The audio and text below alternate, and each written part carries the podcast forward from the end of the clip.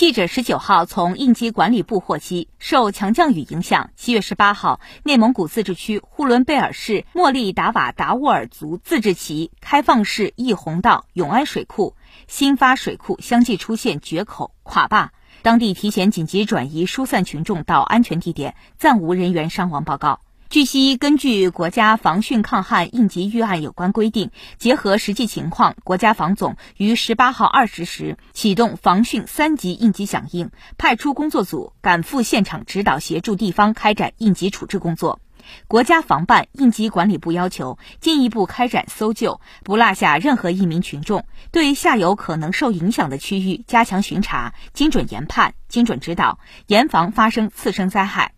把可能受影响的群众全部转移到安全地带，确保群众生命安全。要立即组织有关部门和专家全面排查区域内水库的安全状况，不漏一库。要尽快准备救灾物资，做好群众生活保障工作。要统筹协调各方应急救援力量，在地方党委政府统一领导下，全力做好应急处置工作。新华社记者北京报道。